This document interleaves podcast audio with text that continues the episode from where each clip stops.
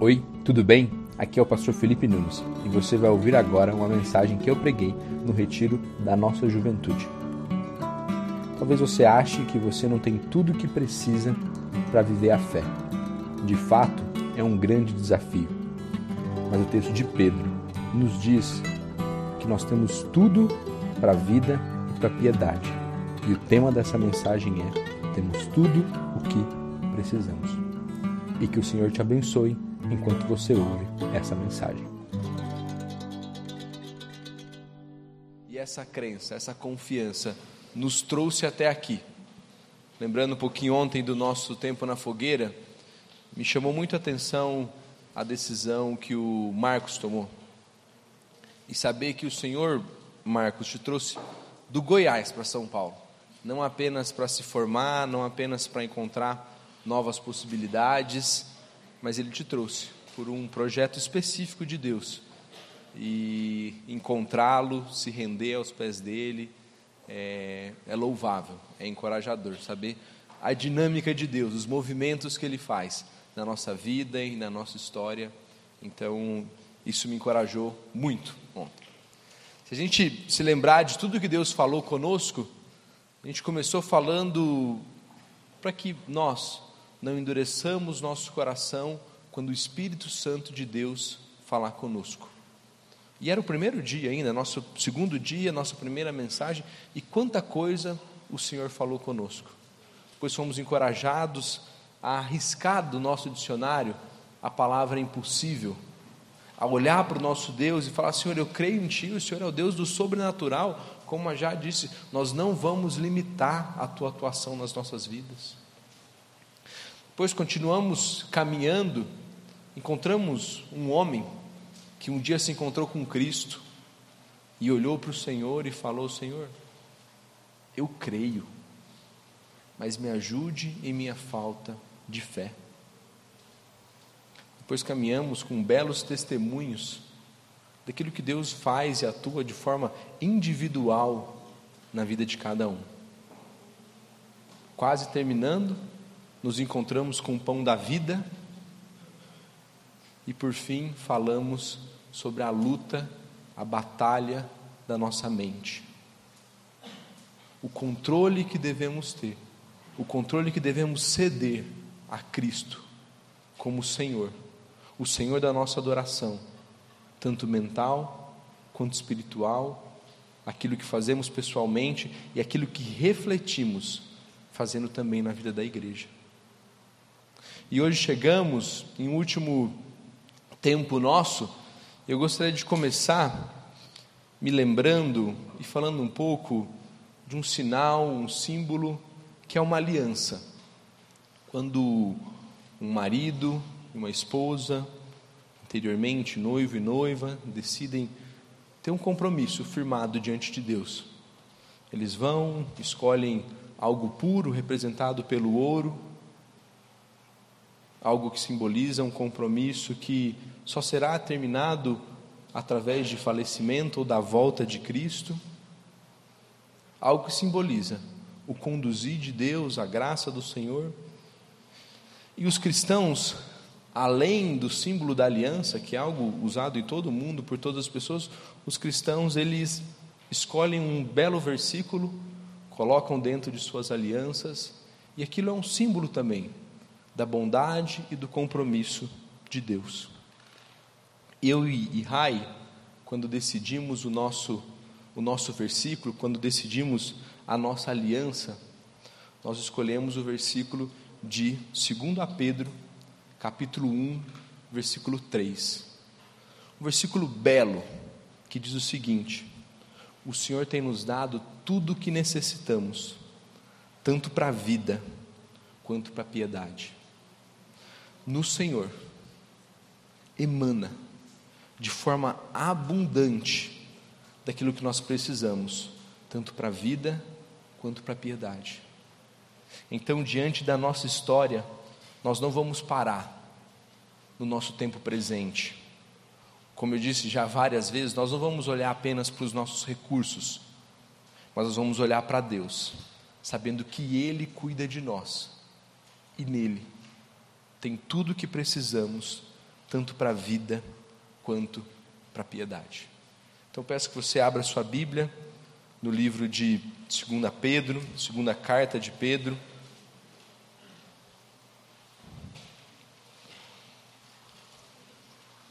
Só para vocês entenderem um pouquinho do que está acontecendo, o dilema de Pedro é com o pessoal que vive uma, uma vida quase que dupla. Mas no meio dessa comunidade tinha um pessoal que dizia o seguinte: o conhecimento de Deus é algo que eu ganhei do Senhor, mas isso não muda o meu jeito de viver. Eu posso conhecer a Deus, isso não vai me transformar. Eu posso conhecer a Deus e viver da mesma forma. Então, como já disse também outras vezes, a luta do coração, desde que o mundo é mundo, cada geração tem lutado com seus dilemas. Então, quando a gente olha o texto de Pedro, ele está falando isso. Pedro agora vai se levantar, Pedro vai falar para um povo que está com o coração duro.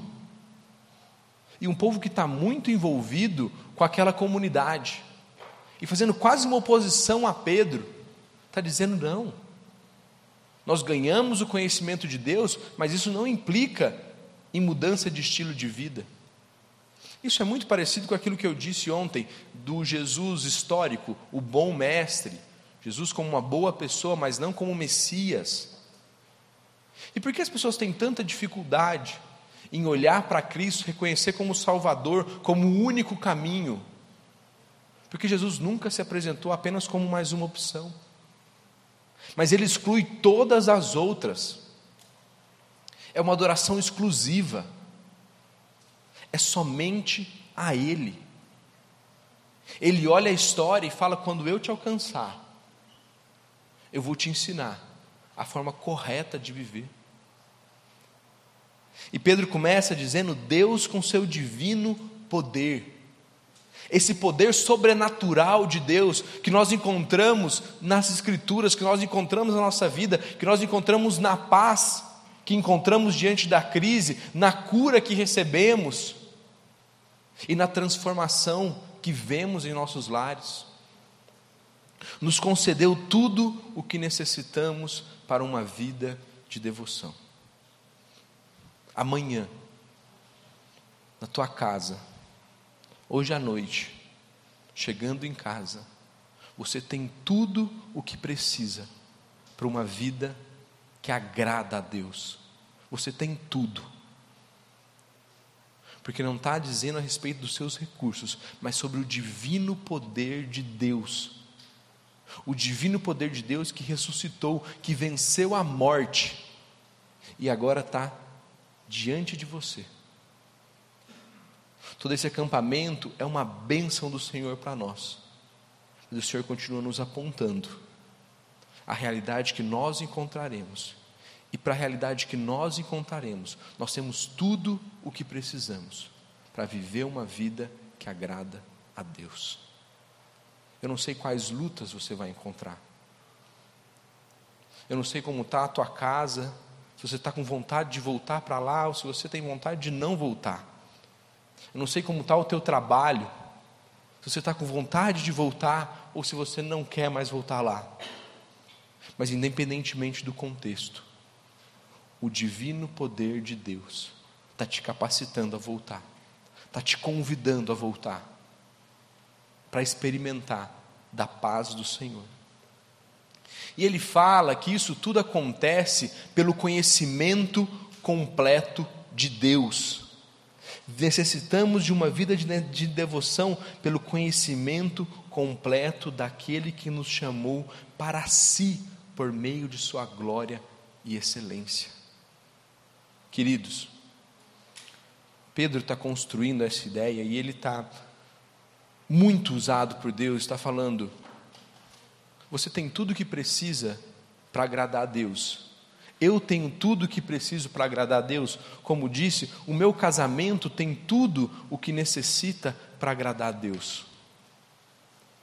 Só que, para conseguirmos isso, nós passaremos a todo momento por disciplinas espirituais, pelo conhecimento de Deus, pela palavra de Deus. Se você se lembrar da, da bela dinâmica ilustrativa que o pastor Wagner fez, todos esses passaram por disciplinas espirituais. Não existe vida com Deus sem Bíblia, sem oração, sem comprometimento. E Pedro está falando: você tem tudo o que precisa, porque isso vem de Deus, mas cabe a você buscar esse conhecimento do Senhor. Você precisa abandonar o seu barulho e se deleitar diante da palavra do Senhor, porque o pão da vida amanhã novamente te alimentará, amanhã novamente ele te livrará da sua sede, independentemente do contexto que você encontrará. Daquele que nos chamou para si por sua glória e excelência, e ele nos deu grandes e preciosas promessas, e nós cremos nele. Como cantamos, o nosso Deus do sobrenatural, que nos deu promessas específicas sobre a vida de cada um de vocês. E agora me lembro daqueles que ontem ou reafirmaram, ou talvez foi a primeira vez que se levantaram para um desafio ministerial e falaram: Senhor, eu quero te servir, eu quero ir além do que eu tenho feito hoje. E saiba que existem promessas preciosas para a vida de cada um de vocês. E existem também as promessas que nós temos como igreja, como corpo de Cristo, que um dia será levado por Cristo. Esse corpo que venceu a morte, a noiva de Cristo, o ambiente de unidade em diversidade, as grandes e preciosas promessas de Deus para nós. E elas que nos permitem participar da natureza divina e escapar da corrupção que há no mundo. Quanta corrupção temos encontrado, seja ela política, moral, quantas coisas que depravam o homem, depravadas, temos encontrado. E a forma de escapar disso é nos agarrarmos firmemente ao Senhor. E se nós não nos agarrarmos, seremos levados, arrastados pelas festas da nossa faculdade, pelas coisas obscenas que estão na internet, por um coração orgulhoso o Senhor tem promessas para nós e são essas promessas que nos permitem fugir da corrupção que há no mundo. Pedro está reafirmando para aqueles queridos dele, é um compromisso integral. É um compromisso integral. E o mesmo o Senhor continua fazendo hoje, dois mil anos depois. É um compromisso integral é com tudo que você tem, é com todos os seus recursos,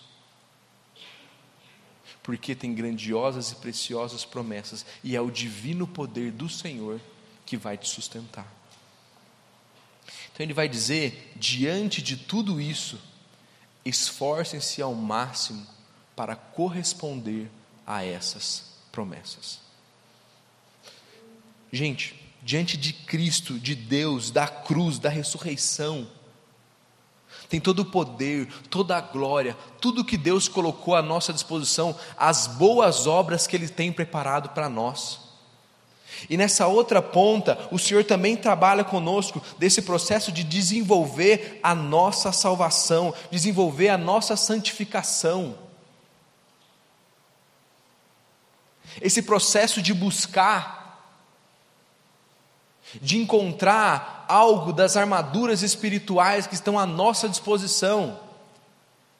E com certeza a maioria de vocês já jogaram desses jogos que você cai de um avião ou de um ônibus voador E você tem que encontrar vários itens que estão perdidos numa cidade ou num acampamento, que estão perdidos em algum lugar. E você vai pegando esses itens, e quanto mais deles você encontra, melhor você está para essa batalha. Todos os itens espirituais estão à nossa disposição, mas cabe a nós, esforcem-se ao máximo para corresponder a essas promessas. Se você voltar achando que vai ser tudo muito fácil, você está errado. Vai ser difícil. Mas como nós já dissemos, não tem a ver contigo, mas com Cristo, com as promessas dele, com a capacidade dele Viver essa vida na nossa força é escravidão. Muitos homens e mulheres da história já tentaram viver essas coisas somente pela sua força, pelo seu moralismo, pela sua tradição. Mas o Senhor está dizendo: não, isso será vivido por mim, na minha graça, na minha natureza divina. Essa expressão natureza divina é aquilo que eu disse também, nós podemos hoje experimentar um pouco da natureza de Cristo na nossa natureza. E assim, quanto mais caminhamos com Cristo, menos somos parecidos conosco e mais parecidos com Cristo. Aquele que roubava, não roube mais, agora trabalhe e ajude as pessoas. Então, quando olhamos tudo isso, vemos o Senhor nos conduzindo. Ele vai dizer: acrescente a fé. Como eu disse, como eu acabei de dizer, acrescente características espirituais à sua fé. Ele vai falar de uma excelência moral. A palavra do Senhor fala que entre vocês não haja menções obscenas ou gracejos imorais. O nosso Senhor quer nos ensinar essa excelência moral, essa forma correta de viver, de falar, de pensar, de agir. E a excelência moral, o conhecimento, o conhecimento, o domínio próprio, se existe o domínio próprio, é porque existe vontade de fazer coisas erradas. Como já disse, o coração do homem sem Cristo é inclinado para o mal, mas o domínio próprio está nos ensinando: não viva refém das suas vísceras, não viva refém das suas paixões, mas viva refém de Cristo, do conhecimento dEle, da palavra dEle. Ao domínio próprio, a perseverança o Senhor não está te chamando para quatro dias de um retiro, mas Ele está te chamando para uma vida de entrega. A perseverança, a devoção. A devoção à fraternidade, a fraternidade e o amor. Quanto mais essas coisas vocês crescerem, mais produtíveis e úteis serão no conhecimento completo de nosso Senhor Jesus Cristo.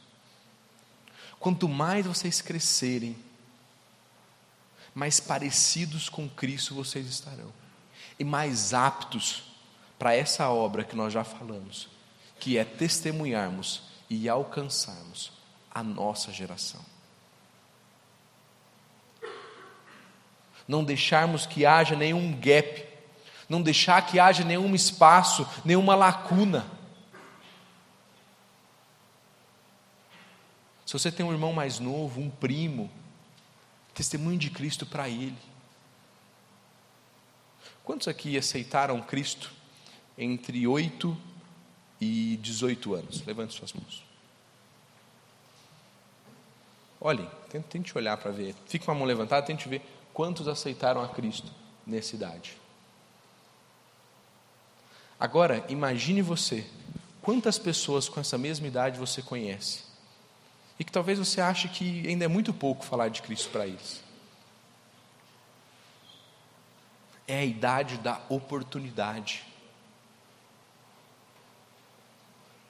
Uma criança de oito, nove anos, ela está aberta a ouvir o Evangelho.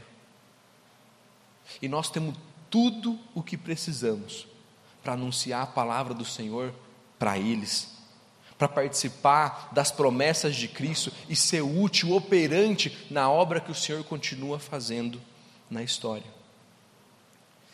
Mas ele vai agora apontar um contraste. Ele vai falar: Mas aqueles que não se desenvolvem desse modo são praticamente cegos, vendo apenas o que está perto e se esqueceram da purificação dos seus antigos pecados.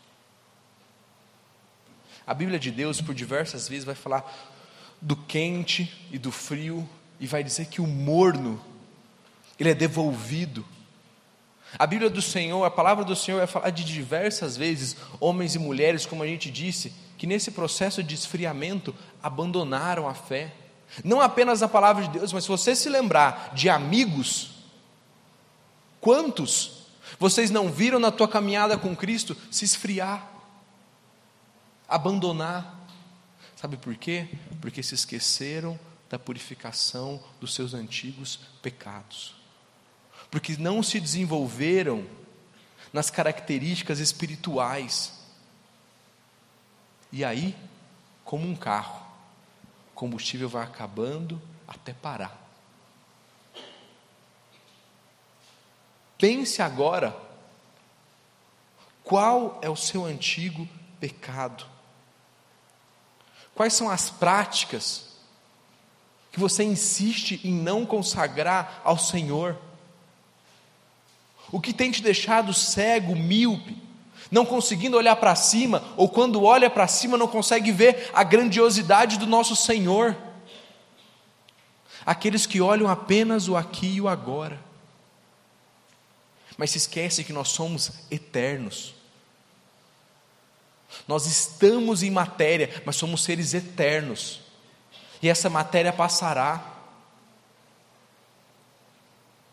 E quando acrescentamos as características espirituais, temos capacidade de olhar para essas coisas. Por fim, pode passar o próximo. Nós chegamos consagramos esse tempo ao Senhor, louvamos ao Senhor, cantamos ao redor da cruz, numa noite fria, consagramos esse tempo ao Senhor. Depois o Senhor continuou falando conosco, através de outros momentos, como nós tivemos os nossos louvores, os nossos estudos. Pode passar mais um, por favor. A palavra do Senhor veio ao nosso alcance. Não apenas isso, mas tivemos momentos de testemunhos. O que o Senhor tem feito na vida de cada um de vocês. E mais, o Senhor nos chamou para desafios espirituais, seja como do Marcos, esse primeiro passo ou sejam outros que deram passos além, ou outros que te deram um primeiro passo de reconhecer: Senhor, eu estou vulnerável emocionalmente, e eu preciso me entregar a Ti. E se você voltar na sua história, tem vários outros momentos que o Senhor falou contigo. Mas agora nós estamos caminhando para o fim desse tempo. E o Senhor está te apontando. Olhe para o alto e olhe para frente. Porque nós temos um contexto de uma cidade como a de São Paulo, com N oportunidades. E em algum ponto dessa cidade você vai se encontrar Pessoas vão passar por você. Você será tentado. Você tem que manter firme tudo o que Cristo tem falado contigo. Não apenas para você, mas para a boa obra que Ele tem feito através do seu povo, da sua igreja. Nós temos a igreja, a igreja de Cristo, o ambiente onde somos alimentados, fortalecidos. Como a gente já disse, talvez você não seja de boas novas, mas imagine a sua igreja. O ambiente onde você tem sido abençoado e onde você tem sido convidado para servir. Nós estamos no Vale Encantado, no Palavra da Vida, mas o Senhor está nos apontando as grandes obras, as grandes obras que Ele tem para a gente depois daqui. Que esse tempo tenha sido um tempo marcante para você, de um compromisso que o Senhor vai te sustentar, para as boas obras que Ele tem para você, através de você.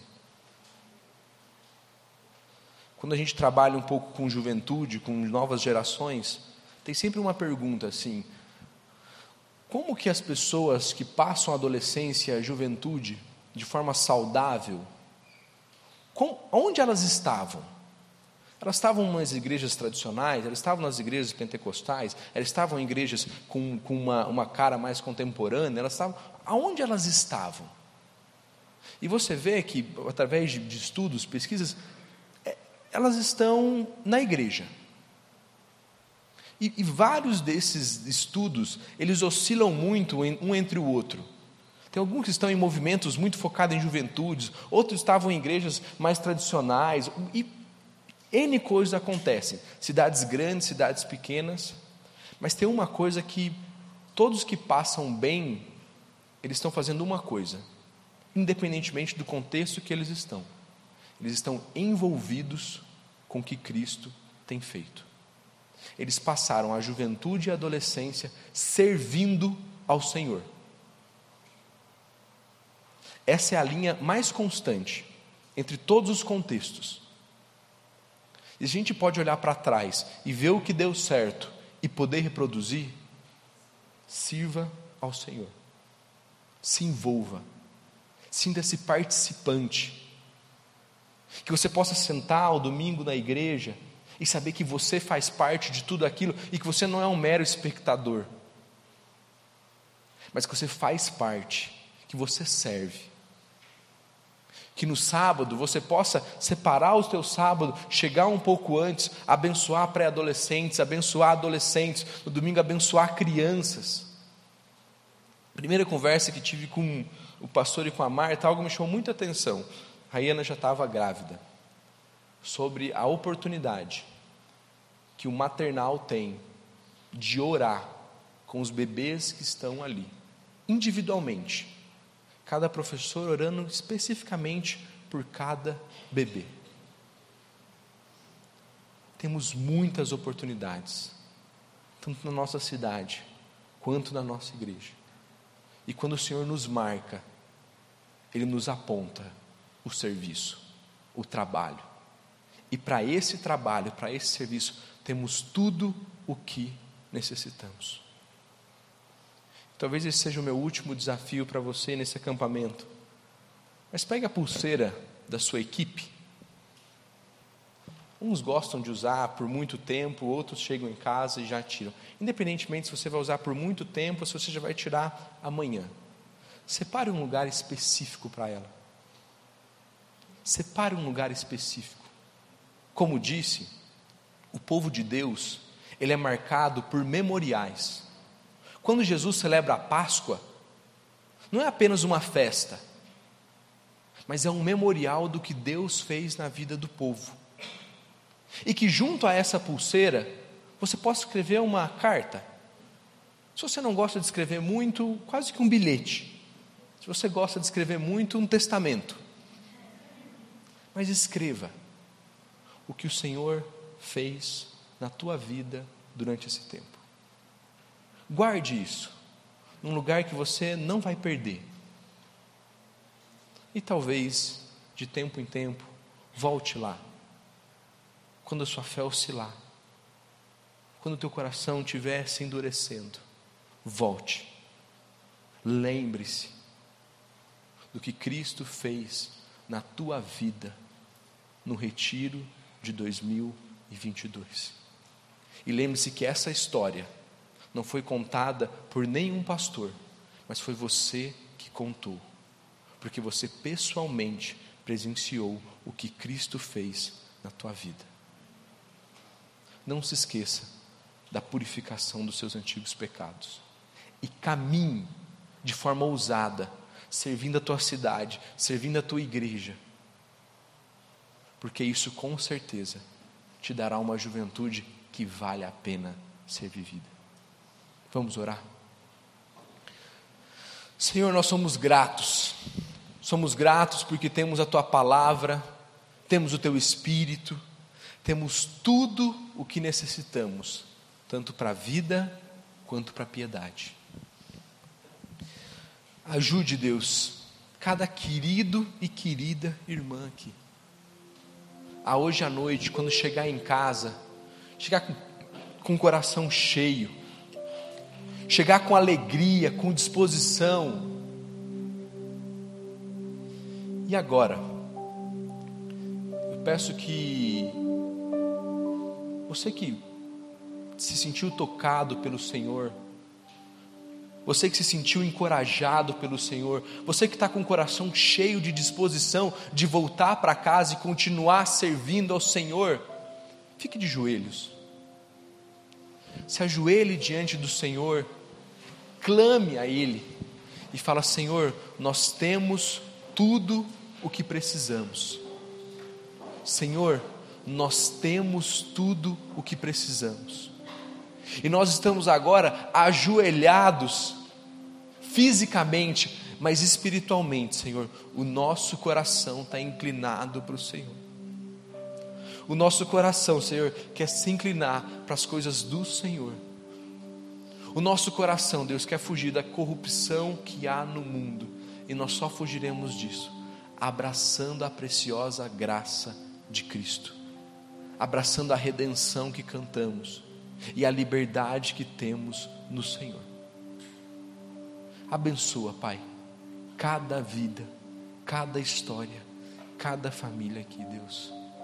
Que esse tempo possa ser um tempo marcante, um tempo de reforço espiritual para a boa obra que o Senhor tem para nós.